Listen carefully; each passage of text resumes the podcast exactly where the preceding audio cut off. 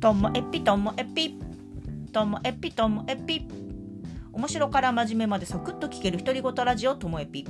こんにちは。皆さんお元気でしょうか。今日はですねパパとママの子育てのこうなんか感じについてなんか自分が考えた話です。まあ、何かと言いますと先日動物園でのイベントもそうなんですけどあと先日夕方スーパーに行って。そしたらなんかお父さんだけで子供を連れてっていう人が結構いたんですよね。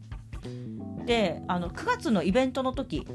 にもあ自分たちの教育支援協会のあの遊びの広場ってイベントの時にもそういう人がいて。もちろんお父さんお母さんと子供っていうのもあるけどお父さん1人でっていう人もいて。いやそれがねなんかやっぱすごいなって思って自分が息子が0歳って18年前なんですけどね。18年前からそうですね大体その10年間息子に手のかかる時期って言われるやつですよ。その時期っていうのは私自身はなんかもう土日になれば私が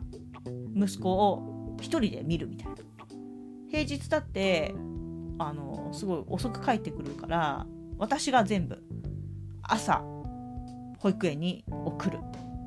夕方保育園に迎えに行く。スーパーに夜夜ご飯食べるお風呂入れるみたいな。全部自分でやっててプラス土日もお出かけも私が友達ママ友と一緒に出かけるみたいな感じだったのでだからなんか今の時代羨ましいなって正直思います。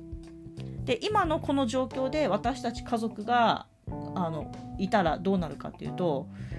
まあ社会の環境なので昔よりはもしかしたらあの夫も子育てにちゃんと関わってくれたかもしれない。い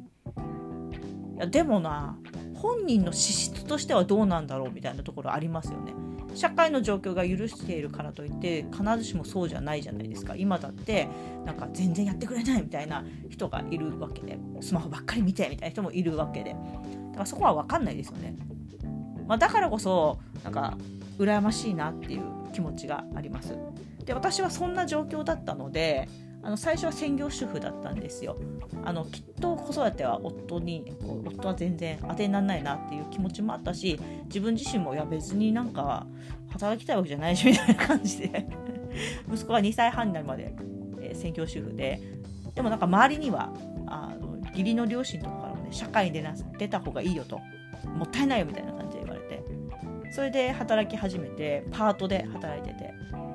で週3回とか4回とか。でそのうちあの週5日のパートになってその後は週5日のフルタイムのパートになってでさらにその後は、うんと、社員なんだけど、まあ、準職員みたいな感じですよ。土日は出ませんみたいな。時間きっちり上がりますみたいな、えっと、そういう職員になってでその後あ土日も人だったら出ますよと。あのちょっと遅くなってもあの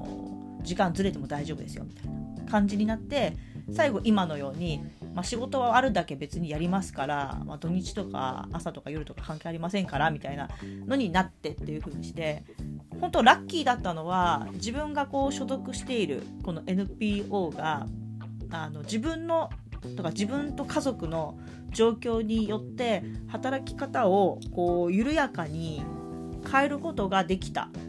っていうのが私にとっては一番ラッキーだったと思います。だからこそその18年前から現在にかけて、まあ、子育てをしながら働けたんだなと思うと、うん、これはねこれからもね続けなきゃなって思いました。この状況。みんながこんなに子育てがしやすいっていう状況になってきてもみんながみんなその男女対等に子育てしてるわけじゃないじゃないですか今だって。だとしたら私が歩んできたようにこのフレキシブルな形態を本人のとか本人と家族の状況によって選べるっていうこの感じはやっぱ大事なのかなっていうふうには思いました。まあ、とはいえねやっぱり羨ましいなと思いますね今のあの夕方スーパーに行ってるお父さんとか見るとああこういうふうにやってくれたら私もあの時もうちょっと残業できたのかなとか。でもねまあ言ってもしょうがないんですけどね、はい、なので私はもう子育ても後半に差し掛かりあの息子が、まあ、来年になって出てきますからますます働き方っていうのはあの変わっていくんだと思いますけどもでもこれから今また働こうとしている人とか今まさに子育てしている人たちが働きやすい環境っていうのは自分たちが守ったり作ったりしていかなきゃいけないんだなっていうそういう自分の番なんでしょうね。自分が終わるってことはこれからは次の人たちに何かできることをやっていきたいなという気分でおります。っていう綺麗な言葉でまとめてみましたけど結局はいやー今の時代ちょっと羨ましいなみたいな話でした。今日も最後までお聴きいただきましてありがとうございました。さようなら。